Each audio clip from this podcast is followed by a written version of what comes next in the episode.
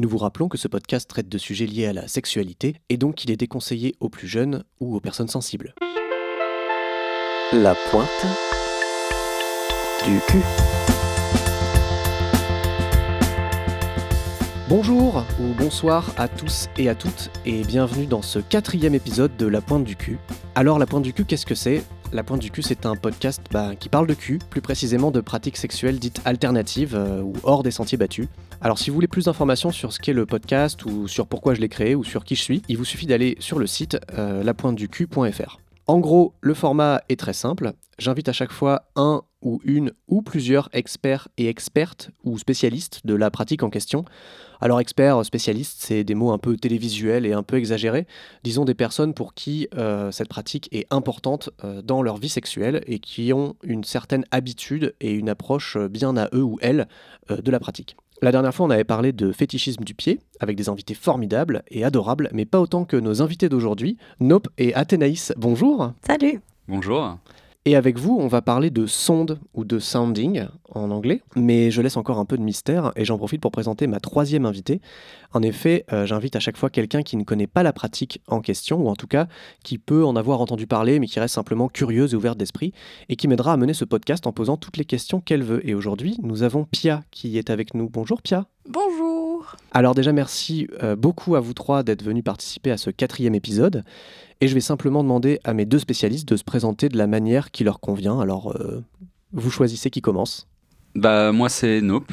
Euh, ça fait un certain temps que je suis, on va dire, affilié à ce fétiche et un peu à ce milieu. J'ai 7 ans de pratique derrière moi. Alors pas forcément intensive, mais euh, ça commence à faire un bon background. Euh, j'ai commencé dès que j'ai pu, c'est-à-dire assez tôt pour s'acheter du matériel adapté. Et euh, depuis, j'ai pas forcément arrêté. J'ai fait découvrir la chose à pas mal de personnes. En dehors de ça, j'aime beaucoup les pratiques alternatives, donc forcément je suis tombé dessus. C'était étrange et je me suis dit, ah, il faut que j'essaye. Et euh, c'est comme ça que j'en suis venu là. D'accord. Et moi c'est Athénaïs, ça fait deux ans que je pratique à peu près. Euh, pas régulièrement non plus, mais voilà. J'ai rédigé une petite fiche d'information et fait des ateliers dessus, D'accord. en petit comité. Euh, c'est un peu la tradition dans la pointe du cul. Euh, je vais ouvrir Wikipédia et lire euh, ce qui est dit sur la pratique des sondes.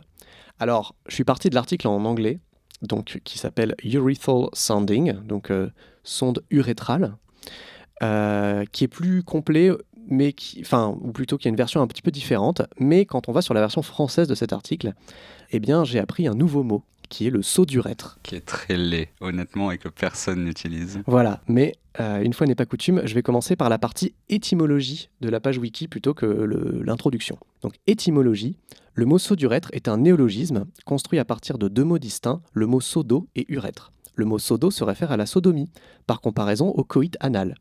Le mot urètre, quant à lui, désigne l'urètre, le canal qui évacue l'urine hors de la vessie. La signification finale résulte donc du rapprochement du sens pénétration et du méa urinaire. Donc ça, c'est le premier paragraphe de la partie étymologie de la page Wikipédia. Et donc, euh, je vais lire juste euh, maintenant l'introduction, enfin le début euh, de, la, de la page Wikipédia. Donc, le saut d'urètre est une pratique sexuelle consistant à insérer un objet, souvent un gonne-miché, un crayon, un autre sexe ou tout autre objet pouvant être utilisé à cet usage, dans l'urètre. Pratique autrefois considérée comme confidentielle, car à la limite de l'automutilation, le saut d'urètre se retrouve désormais dans les films pornographiques impliquant des pratiques extrêmes. L'urètre n'étant pas un passage destiné à recevoir des objets, cette pratique peut conduire à de graves séquelles. Il est d'ailleurs fréquent, dans les présentants des sauts d'urètre, de voir des pénis mutilés afin de laisser passer des objets plus gros que le diamètre nominal de l'urètre. Alors, donc, on part sur du sérieux quand même. Je suis Euh, traumatisée, Ouais, voilà. Euh, je ne fais euh, pas ça. alors, moi, ma, ma première question à chaque fois que je lis l'article Wikipédia, c'est une question pour mes deux, mes deux intervenants et intervenantes. Alors, qu'est-ce que vous pensez de cette définition? Déjà Est-ce que ça, ça colle avec ce que vous pratiquez? Alors moi je suis traumatisée et non je ne fais pas ça, je ne mets pas de crayon ou de godemiché dans des urètres. D'accord Euh, je vais insister sur le fait que si effectivement le premier, lit, le premier terme qu'on lit quand on parle d'insertion urétrale, c'est godemiché, c'est tout faux. C'est vraiment euh, la pire idée qu'on puisse s'en faire. Le crayon, c'est fonctionnel, mais attention aux infections. hein. désinfecté et de toute façon, c'est pas une bonne idée, c'est pas du matériel adapté. Sinon, dans l'ensemble, ça reste euh, assez proche de ce qu'est la réalité. Cela dit, la définition appuie beaucoup sur les aspects les plus extrêmes de la pratique, qui vont être les plus effrayants et les plus stigmatisés. Donc, faut pas forcément s'y fier. Mais du coup, alors, pour vous, euh, qu'est-ce que c'est euh, les sondes? Comment, comment vous pratiquez ça ou comment vous avez découvert ça? Moi, c'est mettre du matériel adapté dans un urètre, dans un but de plaisir ou de perturber l'autre, parce que se faire pénétrer l'objet pénétrant, ça peut être euh, perturbant si on parle d'un pénis. Et j'ai découvert ça par un partenaire qui voulait me montrer euh, une cage de chasteté qu'il avait, où il me disait quand il sortait avec, tous les autres étaient euh, choqués et avaient mal pour lui, alors que lui, ça lui faisait pas mal. Donc j'étais curieuse, et donc il a mis une cage de chasteté avec une sonde. Mhm. Et j'ai trouvé ça trop bien. Et Alors, du coup, voilà. Qu'est- Qu'est-ce qu'une cage de chasteté? Par, euh, par, euh, pour, Ah. ceux, pour ceux et celles qui ne connaîtraient pas euh, ce que, ce que. La cage de chasteté, c'est un appareil généralement qui a à peu près la forme d'un pénis, mais ça peut être aussi une ceinture complète, soit pour s'adapter au pénis et à l'orifice anal, soit adapté aussi aux vulves qui existent, euh, qui en fait empêche un pénis d'entrer en érection et donc limite la possibilité de coït, ou Mhm. bloque l'accès à la vulve et empêche la possibilité de coït. On peut également avoir des plugs qui sont montés dessus ou divers inserts qui sont soit là pour stimuler de manière euh, à jouer avec, soit là pour euh, tout simplement fermer les accès et faire du jeu sur le long terme. D'accord. Donc, euh, donc toi, c'est par la cage de chasteté que tu as découvert qu'on pouvait euh, sonder ou euh, Par la vantardise d'un partenaire. D'accord, parce que lui, c'était son truc euh, de mettre des cages de chasteté qui comportaient ce dispositif qui en plus faisait rentrer quelque chose dans l'urètre, c'est ça? Ouais, parce qu'il en avait une. Parce qu'il en avait une, d'accord. Ouais, c'est tout, va. fier de son acquisition. Et, euh, C'est ça, ça va pas plus loin. Et donc du coup, comment, euh, enfin toi, à partir de là, euh, par exemple, euh, comment comment ça s'est développé cette, cette pratique? Enfin, qu'est-ce qui t'a qu'est-ce qui t'a poussé à, à te dire, je vais prendre ça et je vais je vais continuer à, à découvrir et à explorer les sondes. Bah, du coup, vu qu'il m'avait montré la cage, je lui ai demandé s'il avait des sondes tout court, parce que ça m'intéressait. Donc, Mhm. juste la partie qui rentrait. Et donc, il m'en a fait essayer une. Et j'ai accroché. Et donc, euh, deux mois après, j'ai demandé, genre, euh, sur le Discord, euh, sur un Discord de cul, euh, si un quelqu'un euh, ouais, si quelqu'un avait euh, des références. Et c'est là où Nope m'a conseillé euh, un kit. Et, et j'ai commencé à ce moment-là.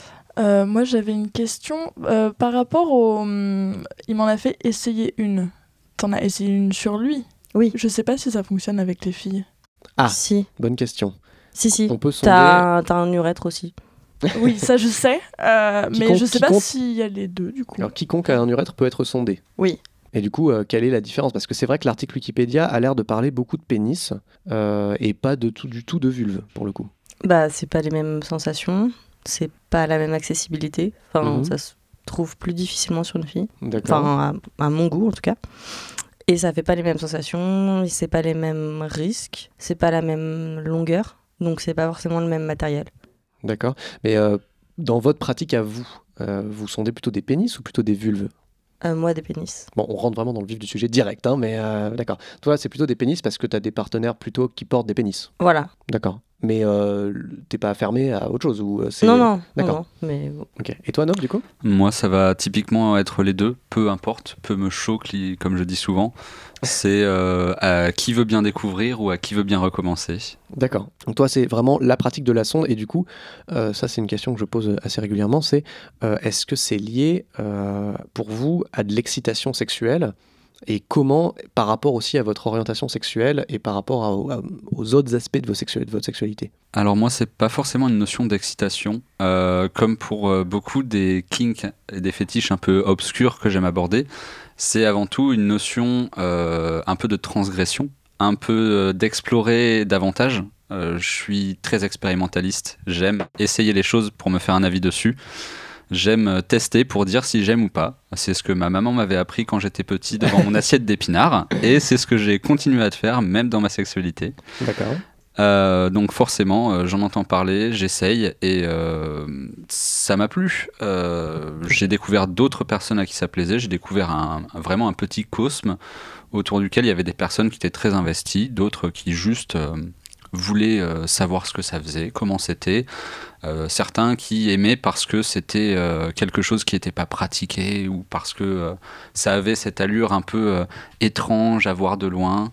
Hmm. Et finalement, je me suis vraiment mis dedans, brigadé. Et voilà, une fois qu'on commence à pouvoir dire j'ai l'habitude d'eux et en parler aux gens ouvertement, parce que malheureusement c'est peut-être un des plus gros problèmes, c'est en parler ouvertement. Ouais. Il y a des gens qui en pratiquent mais qui jamais ne le diront et donc euh, qui resteront seuls dans leur pratique. Et euh, moi, étant donné que j'ai pas de souci à en discuter avec les personnes, Mhm. j'ai eu la chance du coup de pas mal expérimenter avec d'autres et de le faire découvrir. Mais alors du coup, euh, par quelle manière vraiment tu t'es arrivé là-dedans? Alors, avant toute chose, je me suis déjà dit, quand j'étais peut-être beaucoup trop jeune pour me poser la question, comme pour beaucoup de questions kink, est-ce qu'on peut pas mettre quelque chose dedans? Mm. Parce que euh, j'avais cette curiosité de me dire s'il y a une stimulation autour, euh, s'il y a une stimulation dessus, si c'est une zone qui est nervurée, pourquoi est-ce qu'elle ne le serait pas à l'intérieur Et qu'est-ce Mhm. que ça peut faire? Bon, alors, on se rend très vite compte d'instinct que euh, ça peut faire très mal. Donc, j'ai essayé d'abord de me documenter un peu sur le sujet, Mhm. ce qui est assez compliqué finalement quand on n'a pas les termes techniques pour euh, retrouver euh, des forums ou des sites qui parlent de la pratique. Donc, ça met du temps. Et ensuite, on se rend compte que euh, cette pratique, euh, elle peut être, j'irai pas forcément à dire euh, jusqu'à extrêmement dangereuse, mais elle peut au moins blesser ou faire mal si on n'a pas le bon matériel, si on n'a pas la bonne pratique, si on prend pas les bonnes précautions. Ouais. Et donc, euh, je me suis renseigné le plus possible. Et euh, quand j'ai pu, je me suis plongé dans le sujet. J'ai récupéré, Littéralement. littéralement, forcément, j'ai récupéré ce que je trouvais le plus adapté. Mhm. Et euh, je me suis mis à pratiquer sur moi-même, puis petit à petit sur d'autres personnes, parce que j'ai trouvé des partenaires de confiance qui voulaient essayer avec moi. Bah, Du coup, tu dis euh, j'ai récupéré ce qui était le plus adapté, mais qu'est-ce qui était le plus adapté? Alors, là, c'est un sujet assez vaste. J'ai récupéré ce qu'on appelle des sondes égards. Ce sont des sondes dans métalliques dans, le- dans les euh, qui sont à l'origine des sondes créées pour la médecine, qui servaient à dilater le méa urinaire quand des corps calleux ou des gonflements empêchaient euh, l'évacuation des urines euh, depuis la vessie par l'u- par l'urètre. D'accord. Euh, donc c'était un dispositif médical à la base qui aujourd'hui n'est quasiment plus utilisé en médecine, mais qui est très utilisé en fétiche. On dénote plusieurs types de sondes. Les égards sont les plus courantes, très simples, une sorte de forme de S avec euh, une, comment dire, un aspect de surface très dé- Tu as une question peut-être, Pia Euh, alors, moi, quand j'imagine des sondes urétrales, euh, j'imagine des pics, quoi, genre des Mikado. Enfin, des... Ah oui, d'accord. Une du tige. coup, euh, ouais, une tige. Le S est léger, quoi. Oui, c'est vraiment. un- euh, en fait, c'est un il, S faudrait. C'est un S très plat, c'est juste une très légère courbure qui permet en fait de diriger la sonde euh, autour du méa urinaire. Euh, il y a dif- donc il y a différents types de sondes. Celles-là sont les plus simples pour commencer à pratiquer, euh, même si en théorie elles sont beaucoup plus adaptées à une anatomie euh, de vulve qu'à une anatomie de pénis. Ah. Si on cherche vraiment uniquement du pénis, on va prendre des prates, et si on cherche uniquement euh, des vulves, il y a d'autres sondes dont actuellement je n'ai plus le nom parce qu'il y en a quand même quatre ou cinq variétés différentes qui existent. euh, et euh, qui ont euh, toutes chacune leur spécificité, leurs usages et euh, un feeling différent. Hmm. Donc finalement, il faudrait avoir beaucoup de kits. Mais avec des égards, on arrive à pratiquer sur à peu près tout le monde sans trop s'embêter. Mais du coup, Athénaïs, toi, c'est par ces sondes-là aussi que tu as commencé? Ouais, c'est les mêmes sondes que j'utilise. Alors, euh, à noter que c'est des sondes qui sont pleines, c'est pas des sondes creuses. Contrairement, euh, on peut utiliser aussi des sondes urinaires qui ont pour le coup un trou au milieu. Ah oui, comme mais un tube. voilà. sin- Un mais là, cathéter. voilà.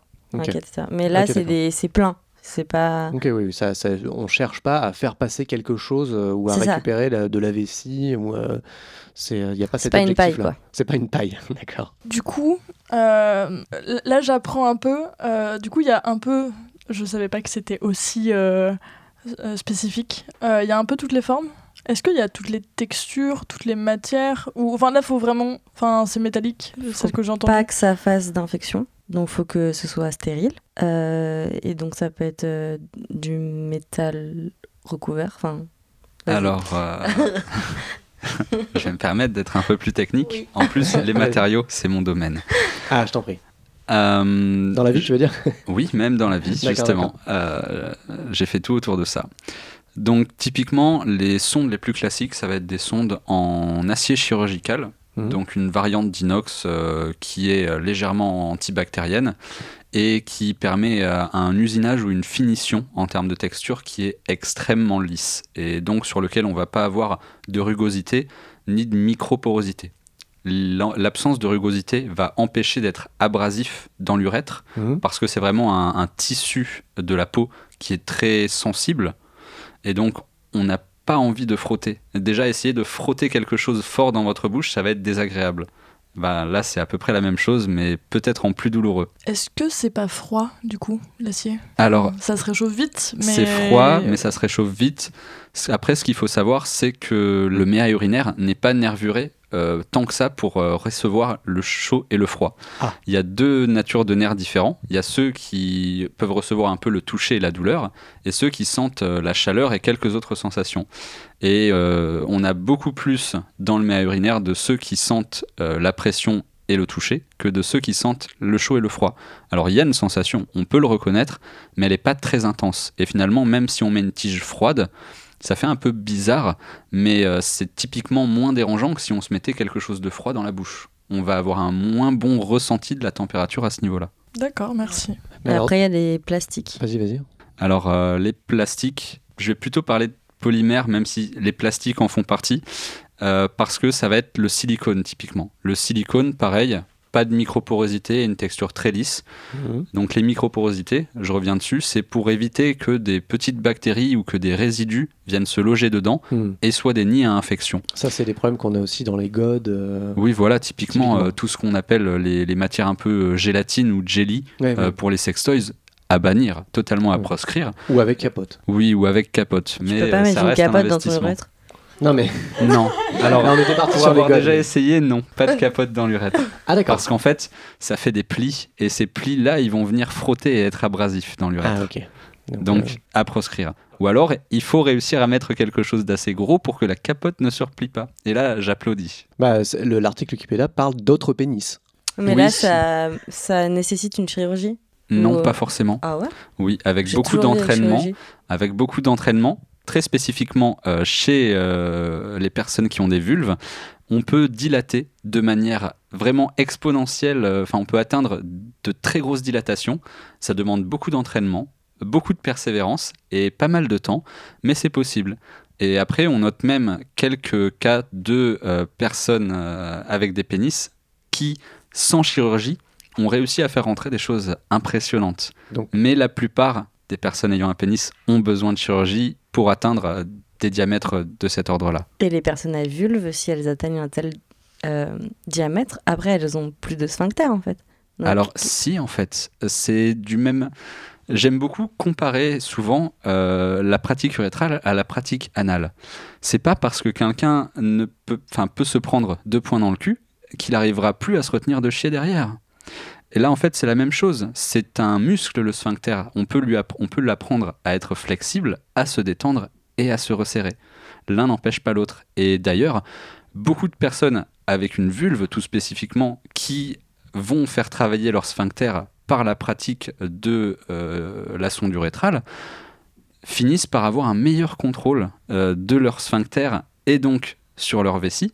Ces personnes ont l'habitude de contracter et décontracter ces muscles et donc de mieux pouvoir les contrôler, de d'avoir euh, vraiment comment dire, c'est comme réaliser que ce muscle existe et non plus seulement l'utiliser en mode automatique. Ça veut dire que c'est un très bon exercice pour les personnes qui sont incontinentes? Tout à fait. D'ailleurs, par exemple, il existe des sondes électriques qui peuvent permettre la tonification des muscles urétraux après un accouchement. Je suis pas sûre d'imaginer le électrique. Genre, C'est-à-dire c'est qu'on fait passer, c'est à euh, pile, c'est- On fait passer un faible courant euh, dans la sonde d'un point A à un point B qui va stimuler le muscle de la même manière qu'on a certains appareils qui permettent Ouais. de renforcer les muscles Le là, abdominaux ou ouais, du bras qu'on peut voir sur certains sites euh, de renforcement musculaire pour le fitness ou le sport. Même pratique, même usage, même fonction. Eh bien, euh, je m'attendais pas à quelque chose d'aussi spécifique pour tout dire, euh, mais en tout cas, euh, la pratique euh, le nécessite euh, visiblement.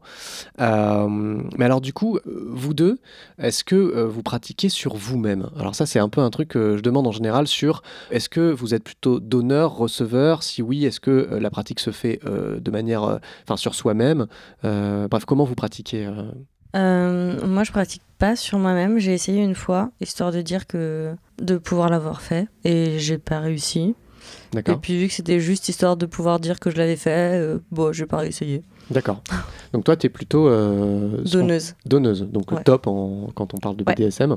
Et du coup, euh, je vais enchaîner directement, après on- je, te, je te poserai la question, Nope, mais du coup, euh, en tant que donneuse, qu'est-ce qui t'intéresse? Parce que c'est vrai que sur une pratique comme ça, là on a beaucoup parlé de type de sensation que ça provoquait, et euh, de quelle matière, etc., et de pourquoi. Mais alors du coup, à donner, qu'est-ce que, quel est l'intérêt finalement? Alors, si c'est la pratique en elle-même, ça va être le côté. euh, donc, vu que je pratique sur des pénis, ça va être donc de pénétrer l'objet pénétrant, Mhm. euh, qui peut provoquer un mindfuck assez amusant chez l'autre. Et je vais en jouer avec d'autres trucs après pour faire du fear play ou. euh, Alors le fear play, c'est le jeu, les jeux de peur, donc voilà, jouer avec la peur et, et repousser les limites de l'autre. Hmm. Donc, je vais beaucoup en parler. Je vais lui présenter le truc de façon euh, très gentille, etc. Et si la personne est à l'aise, bah, je vais lâcher la sonde et le regarder paniquer parce que ça rentre tout seul. Quoi. Ah d'accord. Tout- toutes les sondes rentrent toutes seules comme ça? Bah, si c'est bien lubrifié, enfin après, non. Je vais me permettre juste de dire que ça dépend des tailles, ça dépend à peu près de la nature encore. Une sonde en métal va être plus lourde et donc va plus Oui. subir l'effet de la Et gravité. plus lisse peut-être? Euh, non, Non. pas plus Bah lisse, non. parce que dans tous les cas, elles doivent être lisses, sinon c'est D'accord, abrasif. Oui, c'est Euh, vrai. Mais euh, le silicone va avoir une meilleure cohésion avec le lubrifiant et la peau, même sans être abrasif, et donc va plus se maintenir en place. D'autrement, il va être plus, il va être moins dense, et donc il va moins avoir tendance à descendre avec la gravité. Il va plus oui. se maintenir en place. Donc toi, euh, quand tu donnes, c'est plutôt un rapport euh, psychologique avec l'autre que tu as, euh, Ouais. plutôt que plutôt que essayer de lui faire ressentir quelque chose ou c'est vraiment euh, Bah, parce que est-ce que tu discutes avec tes partenaires de justement de la manière dont ils vivent ça euh, oui, oui. Après, je demande un retour, euh, Mhm. savoir comment ils l'ont vécu, euh, savoir comment réorienter la fois d'après. Mhm. Mais je vais pas chercher la performance ou la, vraiment la technicité. J'ai quand même un jeu là-dessus qui va rester assez basique Mhm. parce que le but, ça va être un peu ce qui est autour, D'accord. plus que la pratique en elle-même, en fait.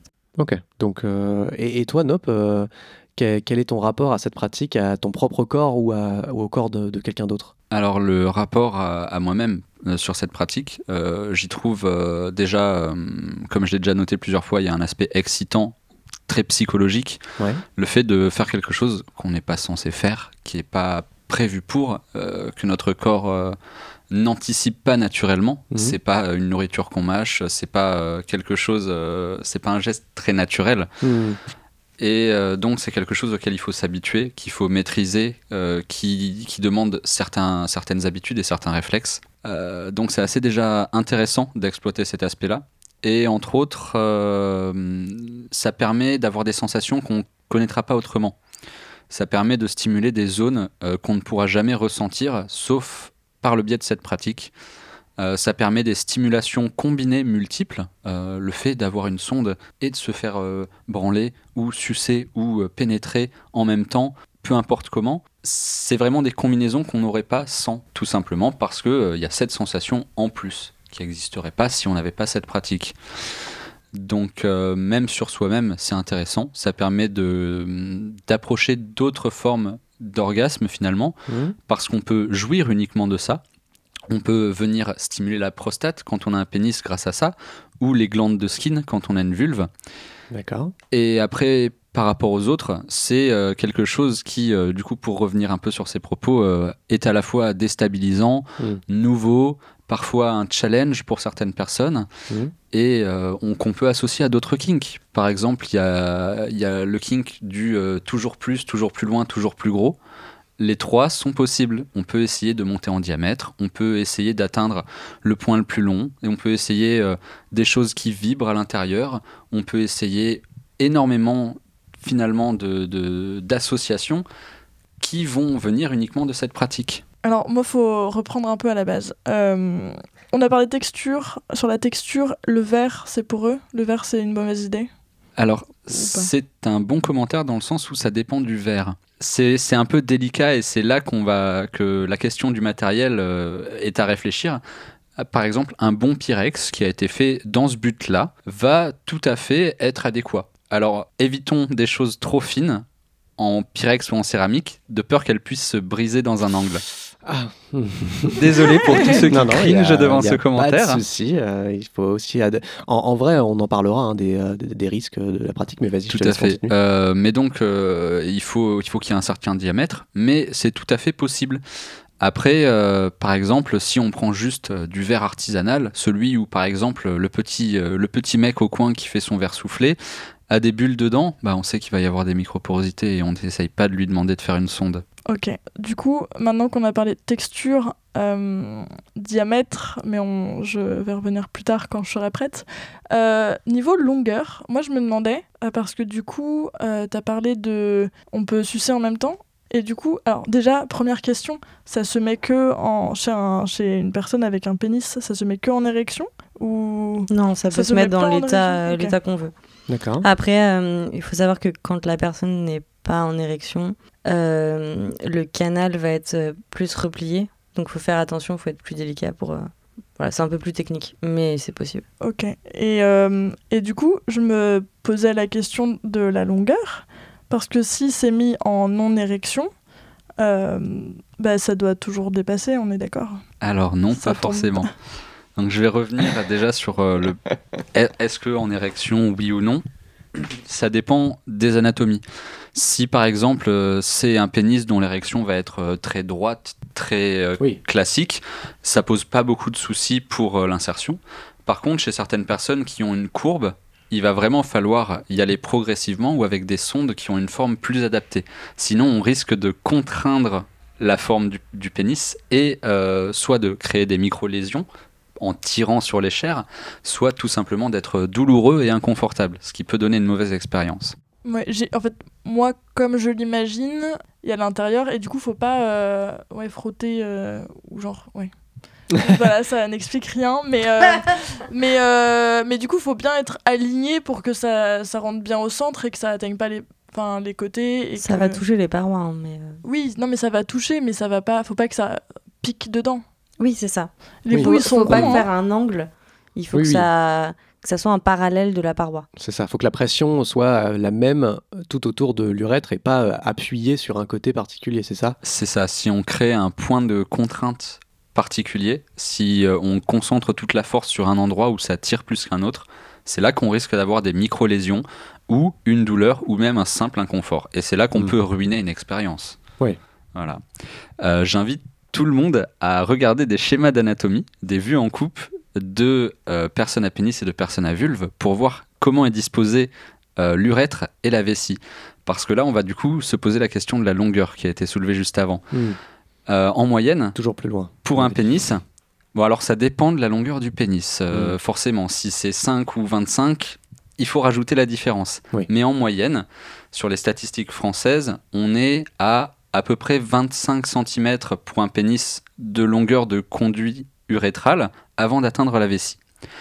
Chez une personne à vulve, on est plutôt sur les alentours de 7-8 cm. D'accord. Donc, ce qu'il faut comprendre, c'est que la pratique va pas être la même chez les deux, puisque on a un matériel qui fait la même taille dans les deux cas. Mhm. Et donc, il va falloir faire beaucoup plus attention à ne pas blesser et à prendre en compte l'anatomie en fonction du matériel qu'on utilise et de la personne qu'on a en face de soi. Et en plus, euh, il y a beaucoup plus de risques d'infection chez les personnes à vulve parce que euh, on va beaucoup plus facilement atteindre la vessie avec la sonde. Et donc, s'il y a des germes dessus, directement les déposer dans la vessie.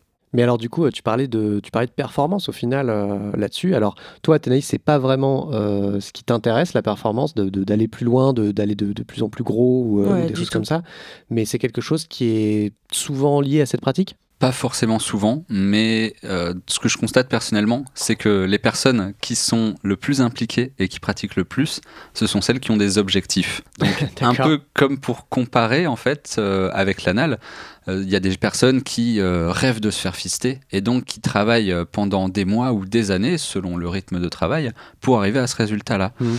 Et ben de la même manière, dans, la sonde, dans le domaine de la sonde urétrale, il y a des personnes qui vont avoir un objectif en tête. Ils veulent réaliser quelque chose.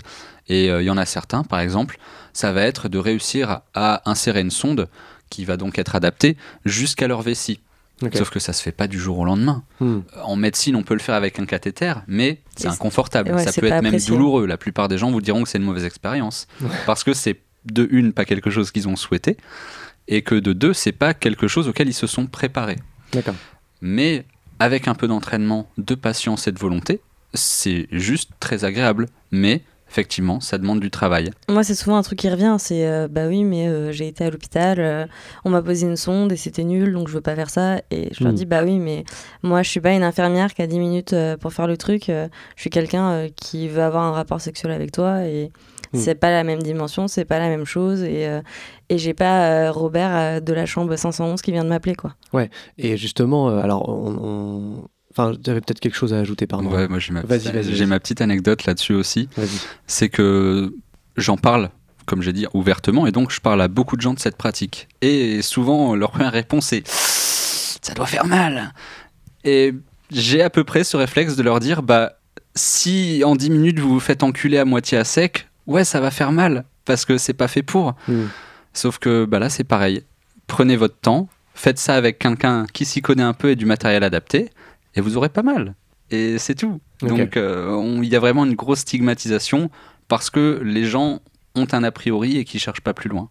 Tu déconseilles de commencer avec euh, enfin, deux personnes qui veulent découvrir cette pratique euh, ensemble, qui ont jamais essayé ni l'un ni l'autre, tu déconseilles? Alors, je déconseille pas, mais je leur conseille de se documenter et à la limite de regarder des vidéos de pratique amateur. Ça peut vraiment donner des bons conseils et euh, quelque part un terrain connu, de se dire j'y vais pas à l'aveugle, mais de se dire voilà j'ai vu ça, peut-être que dans cette vidéo, parce qu'il en existe, que ce soit sur des sites porno ou sur des sites d'information de forums autour Mhm. du kink, on va trouver des choses où il y aura de la matière, de l'information, euh, comment bien pratiquer, comment bien nettoyer, comment éviter une infection. Et c'est au moins ces premières choses qui sont nécessaires. Ne Mhm. serait-ce que trouver un bon lubrifiant adapté à la pratique. Éviter le Durex, éviter le Manix, c'est pas forcément les meilleurs, par exemple. Mais euh, quelqu'un qui s'y connaît pas, il aura juste le réflexe de se dire j'ai du lubrifiant, ça va. Mais ça peut être plus précis que ça. On peut chercher quelque chose qui va être euh, plus adapté. Pour moi, c'est une, pratique qui est à portée euh, de tous, mais pas n'importe comment et pas à l'arrache. Ouais. Genre, euh, tu te dis pas le samedi soir, euh, bah tiens, on va faire ça à une heure du mat et, Ouais. et pouf, quoi. Hmm. Mais justement, moi, c'est un truc euh, dans, dans le podcast en général, quand, euh, quand j'ai des, des spécialistes qui viennent parler, enfin spécialistes toujours entre guillemets, mais qui viennent parler de leur pratique, justement pour les gens qui nous écoutent et qui voudraient essayer, qui voudraient, qui voudraient débuter. Donc là, on est parti sur ce terrain-là. Est-ce que tu, tu conseilles justement des sites ou des vidéos ou, euh, enfin, euh, je complète un petit peu le, le- ce, que, ce que tu avais commencé euh, à dire? J'ai pas forcément de base de données parce que personnellement j'ai commencé à me renseigner très tôt Hmm. sur le sujet et j'ai pris des sources à droite à gauche. J'ai essayé de recouper et aujourd'hui je le vois d'ailleurs, euh, on n'a pas la même base de données qu'il y a 10 ans de ça. Hmm. Euh, clairement, on a beaucoup plus d'informations, on les trouve plus facilement, donc c'est à peu près à la portée de tout le monde. Juste, je dirais, essayez de voir deux ou trois sites différents, histoire de pas juste tomber sur celui qui dit plein de merde. D'accord, oui. Voilà. Alors du coup, euh, peut-être potentiellement, est-ce que tu pourrais m'en conseiller et que je puisse le mettre juste dans les, dans les commentaires du podcast? Si tu en connais Alors de tête, Non, pas de tête, je parle après, je, juste que oui, je oui, mettrai mais ça je pourrais, euh, je pourrais envoyer quelques liens, deux, trois. je mettrai liens. là. Euh, je dirais juste, si vous êtes anglophone, c'est mieux parce que les Mm. meilleures sources sont en anglais. Euh, moi, j'avais une question un petit peu euh, par rapport à ce que tu disais tout à l'heure sur euh, le fait que souvent c'est quelque chose que les gens ont pu vivre dans leur vie lié au, au médical. Mais alors du coup, dans le BDSM, donc dans l'univers du SM, le medical play, enfin le, le- c'est-à-dire le jeu sur les pratiques médicales, c'est un truc à part entière qui que plein de gens pratiquent. Est-ce que les sondes font partie de ça, sont à côté? Enfin, comment Euh, oui, ça peut totalement en faire partie, ouais. pour vous ça l'est? Euh, non. D'accord. pour moi ça peut l'être, mais encore une fois, vu que c'est une pratique que je fais soit indépendamment, soit incluse dedans, ça dépend plutôt de la volonté de mes partenaires. D'accord. Moi, encore une fois, j'aime expérimenter et juste reproduire les expériences qui me plaisent. Ça m'a autant plu dans un contexte médical que non médical, donc je fais les deux. D'accord. Donc euh, il peut y avoir un aspect de roleplay pour toi euh, médical? Il peut tout à fait y avoir cet aspect. Mhm. C'est pas quelque chose de nécessaire. Je vais dire vraiment ce que je préfère avec cette pratique, c'est soit la faire euh, de manière un peu à atteindre des objectifs, Mhm. les miens ou ceux d'autrui, soit à faire découvrir cette pratique parce Mhm. qu'on est trop peu à le connaître et à l'apprécier pour ce que c'est sans y porter de jugement. Oui, Et que finalement, beaucoup de gens se découvrent une petite passion pour ça. Moi, ça va vraiment être de le faire découvrir. Et euh, une fois que la personne l'a découverte, non pas d'essayer de d'augmenter les, euh, la taille ou euh, d'avoir des objectifs, etc., mais de euh, multiplier euh, toujours les signaux et les, euh, et les sensations pour euh, perturber euh, de plus en plus la personne. Quoi. Donc de passer d'une sonde lisse à une sonde qui va avoir des billes, par exemple, D'accord. ou euh, de faire quelque chose par-dessus, etc.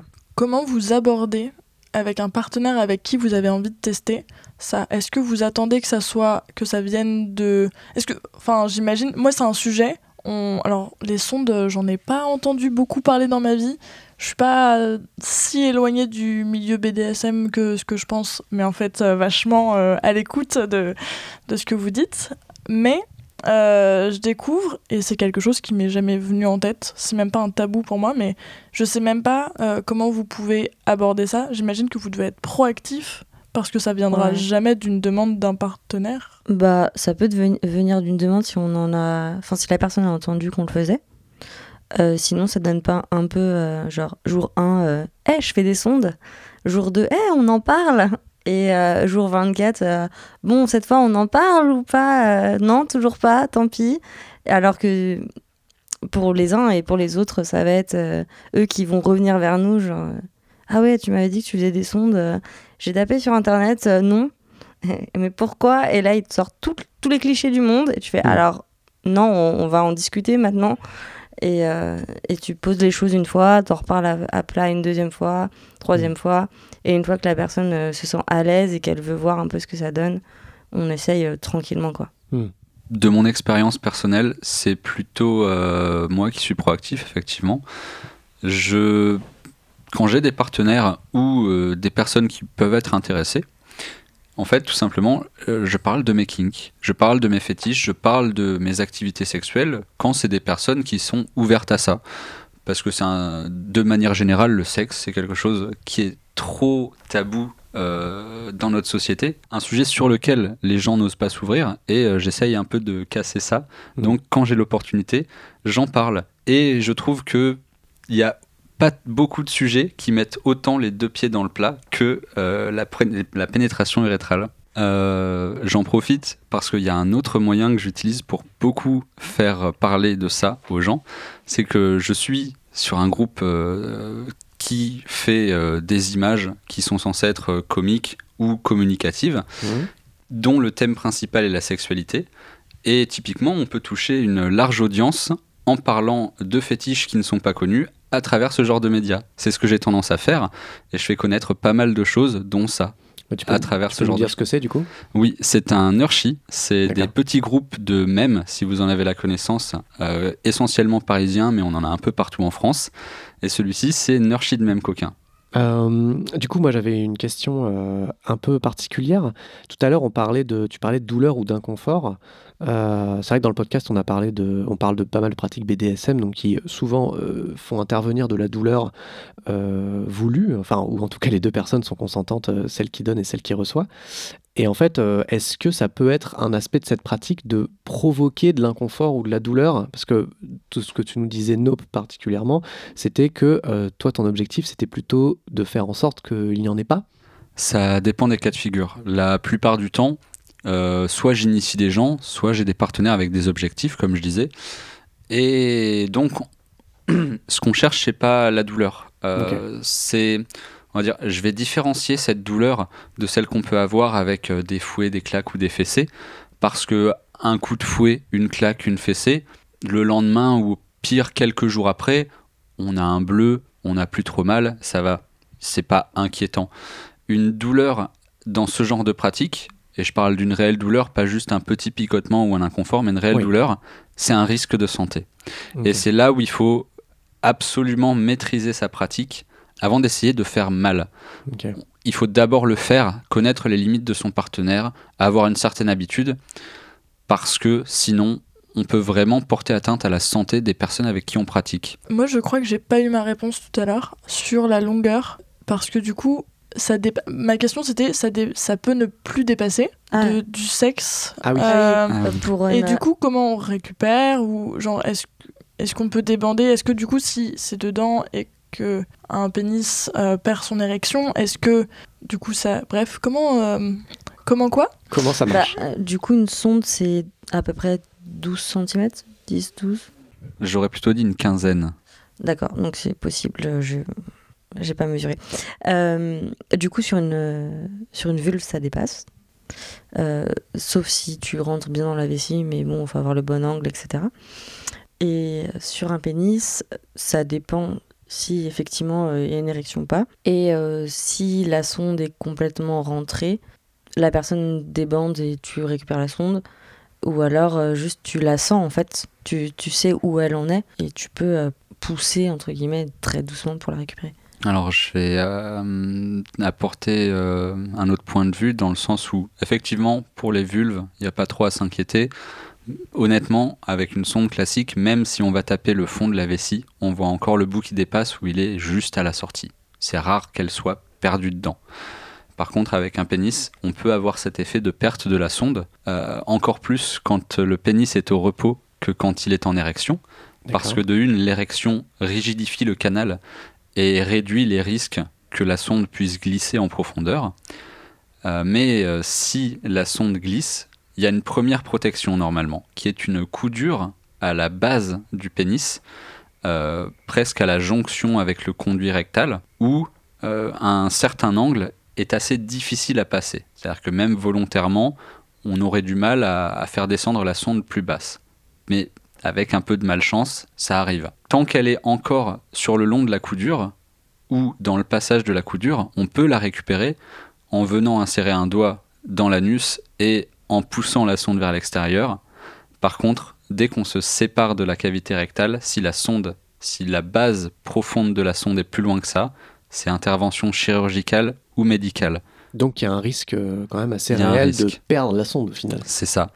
Euh, c'est un risque qu'on peut retrouver beaucoup plus avec les sondes en silicone qui vont être souples et donc qui vont avoir plus de facilité à passer le- la coudure. Ouais.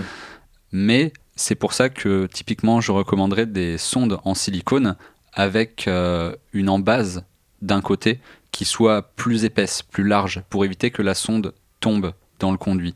Ce qu'on ne, par contre, ce qu'on ne trouvera pas sur les sondes métalliques, parce qu'elles sont faites pour pouvoir être utilisées d'un côté ou de l'autre. Alors moi j'ai une question bête, mais est-ce que faire le poirier ça aide? Alors, euh, faire le poirier, moi, ça serait, peut mon, aider ce à serait faire... mon premier truc, ce serait de me mettre la tête en bas et d'essayer de, et de, de me secouer pour que ça redescende. Quoi.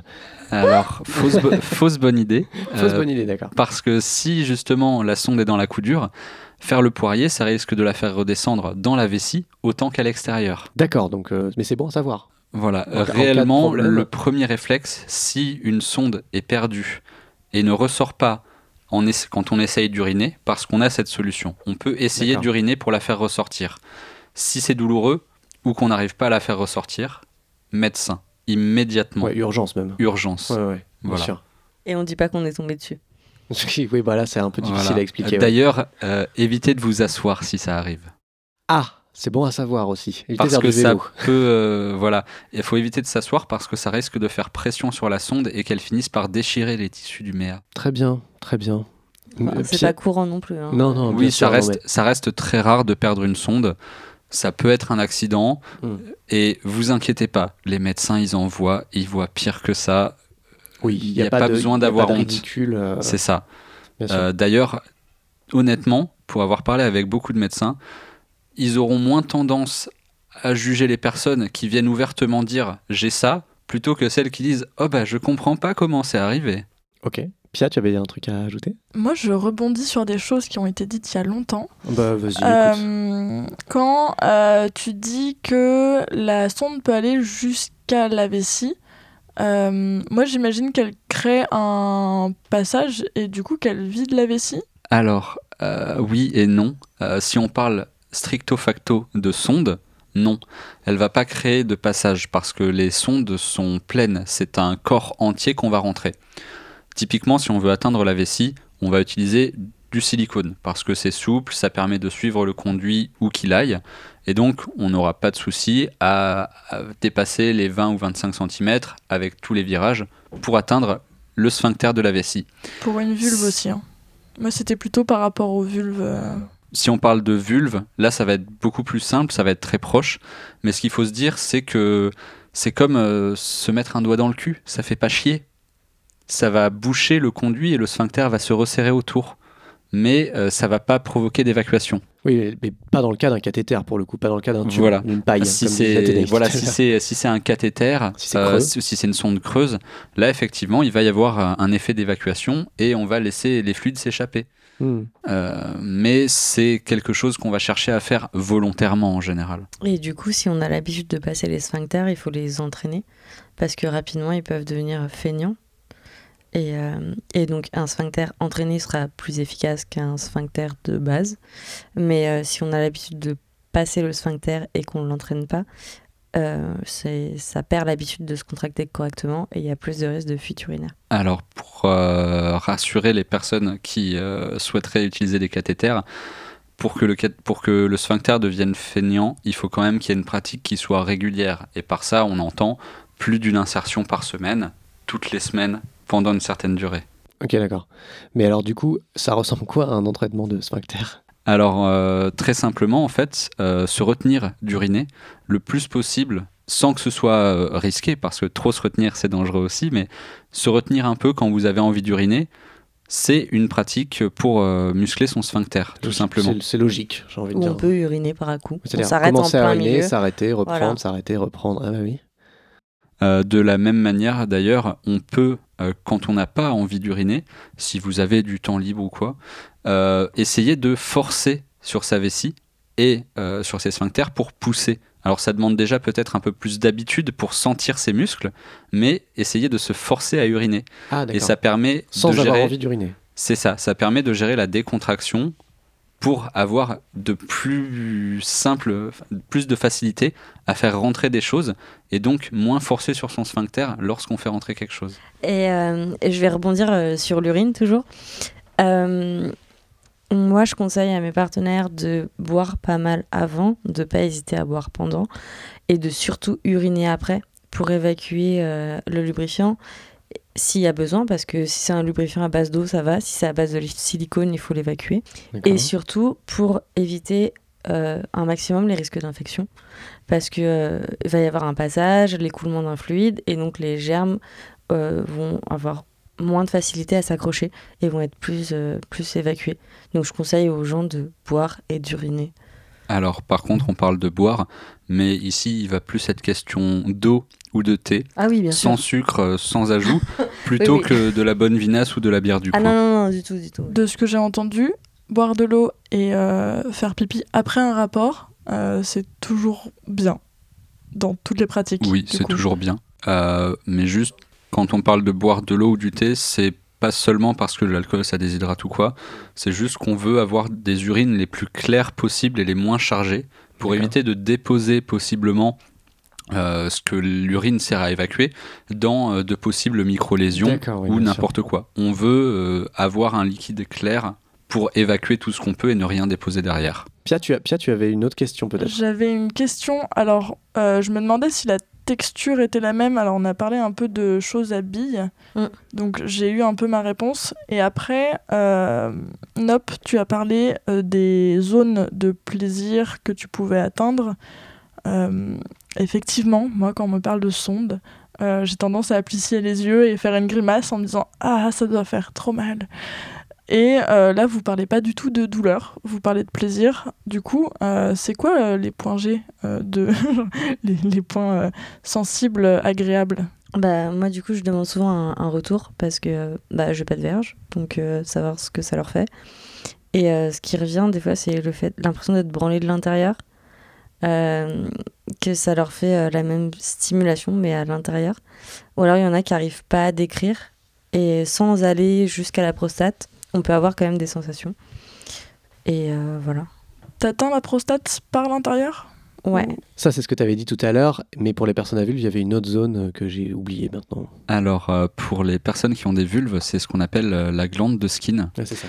Alors, essentiellement, c'est le même organe, c'est juste qu'il se forme avant l'attribution du chromosome X ou Y, et donc il est présent, peu importe l'attribution du génome, Hmm. euh, mais sa fonction, bien qu'elle soit similaire, c'est-à-dire créer des fluides lubrifiants naturels pour les organes génitaux, euh, vont pas être exactement au même endroit et ne vont pas avoir exactement la même sensation. Cela dit, les deux sont fortement vecteurs de plaisir. Mais il n'y a pas besoin d'aller loin pour prendre du plaisir euh, via les sondes. Il n'y a pas besoin d'aller loin pour avoir du plaisir via les sondes. De toute façon, quand on a une vulve, on peut pas trop aller loin avec les sondes, donc la question est vite vue. Euh, par contre, si on a un pénis, il faut savoir que, et c'est là où c'est compliqué, atteindre la prostate, il faut passer derrière la coudure. Et donc, il faut avoir un minimum de pratique et de Oui, technique pour l'atteindre. Euh, mais euh, ça veut pas forcément dire que si on a une vulve, c'est beaucoup plus simple de toucher la glande de skin. Hmm. Il faut à peu près potasser ses schémas et écouter ses partenaires pour réussir à la trouver. Hmm. Parce que c'est jamais exactement la même taille, le même endroit. Même Oui. si on a les mêmes organes génitaux, on n'est pas tous pareils. Bien et sûr. donc il faut à la fois connaître son sujet et écouter ses partenaires. Pia, tu avais une autre question peut-être? Oui, j'ai d'autres questions. Du coup, comme tu as parlé de euh, c'est la même chose que branler, je sais pas pourquoi. Moi, j'imaginais juste mettre un truc et l'enlever, mais en fait, non, tu lui fais subir un mouvement. Je et fais des genre allers-retours, ouais, et je vais petit à petit euh, de plus en plus loin. Parce qu'en fait, euh, à- au point d'entrée, il y a euh, Le point d'entrée, c'est quoi? Euh, l'extrémité de ta sonde qui rentre. D'accord. Euh, ça écarte les chairs. Et donc là, il peut y avoir un désagrément, un picotement. Et donc le premier passage est le plus désagréable. Donc si tu fais que rentrer, t'as que le plus désagréable. Donc je fais des petits allers-retours en allant euh, euh, lentement de plus en plus loin. Et après la vitesse, bah, ça dépend de la personne. quoi. Il n'y a pas de limite de vitesse. euh, je, sais, je sais pas, mais. si ça fume, il faut s'arrêter. non, mais. D'accord. Bah, je sais pas, la limite La de ton fumée. poignet, comme quand tu branles quelqu'un, quoi. Enfin, il y a un moment. Tu voulais ajouter quelque chose peut-être? Euh, oui, alors euh, en termes de la sensation d'être branlé de l'intérieur, c'est beaucoup plus applicable à un pénis euh, qu'à une vulve. Les personnes ayant une vulve ont beaucoup plus de mal à décrire la sensation parce qu'elle ne s'approche pas d'une simple pénétration vaginale ou anale. Euh, c'est quelque chose de très différent parce qu'on ne va effectivement pas atteindre les mêmes nerfs. hein. Alors que chez les personnes qui ont un pénis, on va à peu près toucher la même zone nerveusement parlant. Mhm. Et donc on a cette sensation soit de d'un peu euh, pisser mais en y prenant du plaisir, soit d'être branlé euh, à l'envers de l'intérieur. Euh, et donc c'est beaucoup plus descriptible. Mais dans un sens, ça reste quand même quelque chose auquel personne n'est habitué. Et on essaye de le rapprocher d'une expérience, mais c'est pas pour autant que ce qu'on va s'imaginer va coller à ce qu'on va ressentir. Et du coup, comment on fait euh, Est-ce qu'il y a des techniques pour faire plus de bien aux partenaires? J'imagine que ça dépend de tous les partenaires, mais est-ce qu'il y a des euh, petits tips, euh, petites Euh. astuces? Alors, euh, ça va être plus les anatomiques, les partenaires au niveau des tips, mais typiquement, faire tourner la sonde, euh, la faire juste euh, tourner Sur entre deux doigts euh, sur elle-même, euh, pendant qu'elle avance et qu'elle recule, généralement, ça procure beaucoup de sensations. Il faut y aller lentement, parce qu'il peut y avoir un point dans la rotation où ça gêne la personne, mais c'est quelque chose qui fonctionne assez bien et qui ne demande pas d'aller très loin, ce qui fait souvent peur aux gens. Donc on peut juste rentrer un peu et tourner. Et c'est déjà assez efficace. C'est ce que tu conseillerais peut-être pour débuter, que si jamais euh, les gens Oui. veulent commencer. Et l'avantage que ça a, c'est qu'on a toujours un bon grip sur la sonde et Oui. qu'on ne risque pas de la perdre en allant loin, Oui, parce qu'on peut juste rentrer les quelques premiers centimètres pour faire ça. Moi, j'aurais voulu parler d'un truc. euh, c'est vraiment au niveau de l'hygiène. Ouais. C'est un truc où j'insiste pas mal. Euh, donc, il y a justement la, la sonde adaptée euh, qui se stérilise entre les utilisations. C'est pas parce qu'on a le matos qui va rester propre. donc, ça se stérilise quand on change de partenaire, mais même sur le même partenaire. Mhm. Donc il y a plein de façons de le stériliser, que ce soit dans l'eau bouillante pendant 10 minutes ou au four à tant de degrés ou, euh, ou avoir du matériel jetable tout simplement Mhm. et le ranger euh, dans un endroit adapté parce que si votre endroit est enfin si votre trousse est sale bah en fait euh, vous allez juste remettre des germes après l'avoir stérilisé Bien sûr. le mieux, c'est de le faire avec des mains propres, mais c'est encore mieux de le faire avec des gants stériles. Euh, un lubrifiant stérile aussi, que vous n'avez pas stocké n'importe comment non plus, parce que si vous avez euh, euh, utilisé ce lubrifiant-là parce que vous en aviez plus du normal euh, la fois d'avant et que vous l'avez touché avec vos doigts sur le bord et que bah, après, en fait, vous allez contaminer votre euh, lubrifiant. Et voilà, donc essayez au maximum d'être stérile parce que moins vous introduisez de germes, moins il y a de chances qu'ils s'accrochent, moins il y aura les délougés et moins il y aura de risque d'infection. Pour parler du lubrifiant, du coup, pour éviter les risques, vous pourrez trouver assez facilement sur Internet, sur des grands sites de distribution classiques que tout le monde connaît, sans le nommer, euh, vous trouverez des lubrifiants stériles, soit en flacon, en pot, soit euh, en dosette à usage unique. La dosette est très pratique car une fois ouverte, on met tout, on jette la dosette et c'est terminé. Là où si on a un pot, il faut le maintenir dans des conditions stériles pour qu'il reste stérile. Donc vous trouverez ce qui vous chante, ce, qui vous, ce que vous préférez et ce que vous pouvez faire, mais c'est assez facile d'accès et souvent on en trouve sur euh, des appellations médicales, stériles. Il y en a pas mal. Regardez les recommandations que vous pouvez trouver en cherchant sur Google. Mhm. Et euh, je recommande, au moins pour débuter, des lubrifiants à base aqueuse, mais avec une texture gel, plus épaisse et qui va mieux tenir sur les sondes plutôt que de couler partout. Sur le site euh, sur la pointe du cul.fr, je mettrai euh, en dessous, euh, je mets toujours des petits liens, alors que ce soit pour rejoindre des communautés, que ce soit des liens d'information, mais là pour le coup ça peut être aussi des liens de pur kit, entre guillemets, de savoir ça c'est ce que toi tu utilises et donc tu recommanderais particulièrement tel ou tel produit. D'ailleurs, j'en profite pour dire, parce que depuis un moment on parle de lubrifiant stérile, de sonde médicale, et quand on connaît pas, on se dit que c'est du matériel super précis, que ça peut peut-être coûter super cher. Et euh, le réflexe, ça va être d'aller sur un site de sex shop ou de fétiche et de regarder. Et on voit des kits avec des prix faramineux.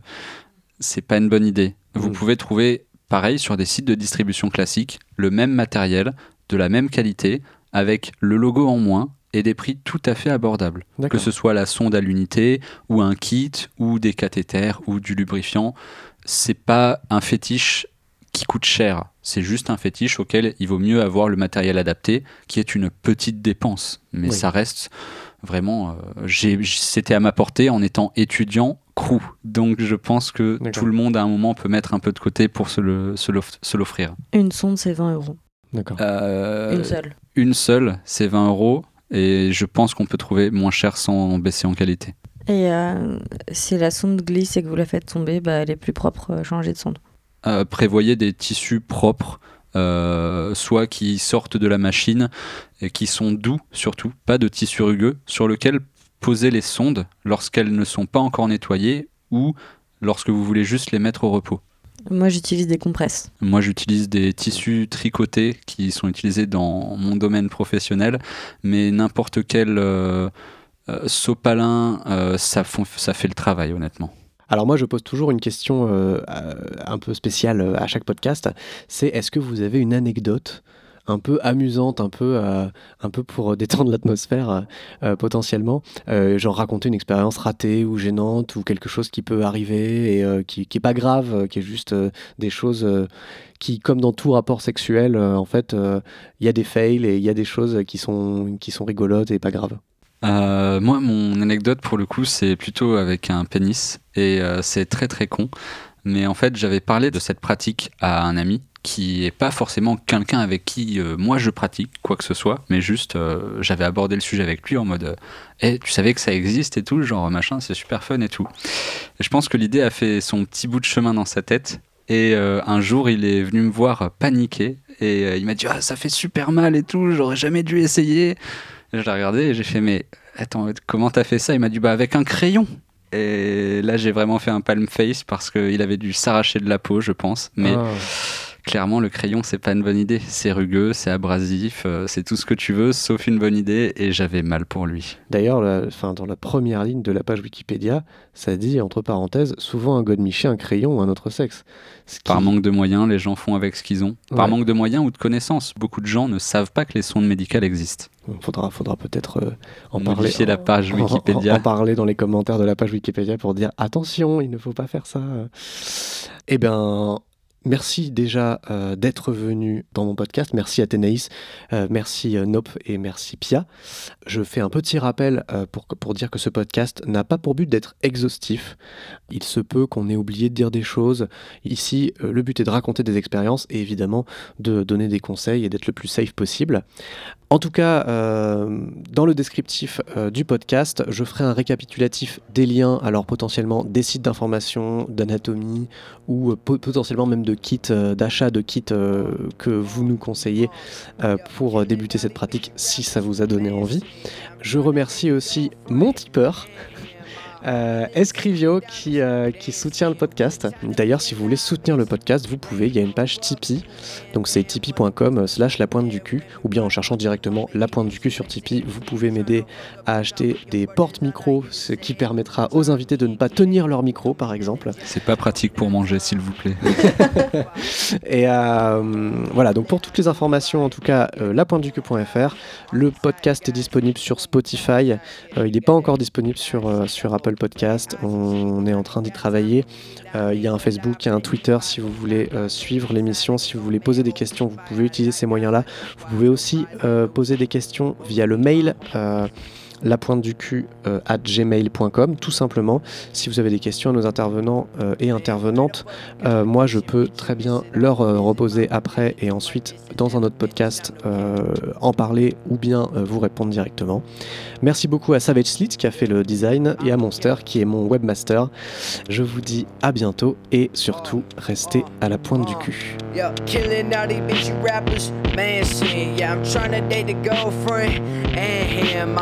Lit to see diamonds dancing. What a time to be alive! It's random. Fuck you and them. Other clicks wanna see me dead. When me right on your mama, hate that shit like saying 10. Trying to fuck up your karma. Your brothers are not here to save you. Try me and keep that click coming on the job too. I'm not tough, but I will fight. Yeah, I do more wrong than I do right. Yeah, the cool guys aren't the side guys. Yeah, we run with tight ties. Yeah, they got that kryptonite shit. Got a red eyes, tree climbing. Got time for feline. Ain't alive for the invite. Most times I stay inside like a gun man. Open fire. I like guys I don't wipe. No prize and no trophy. Mostly my homies.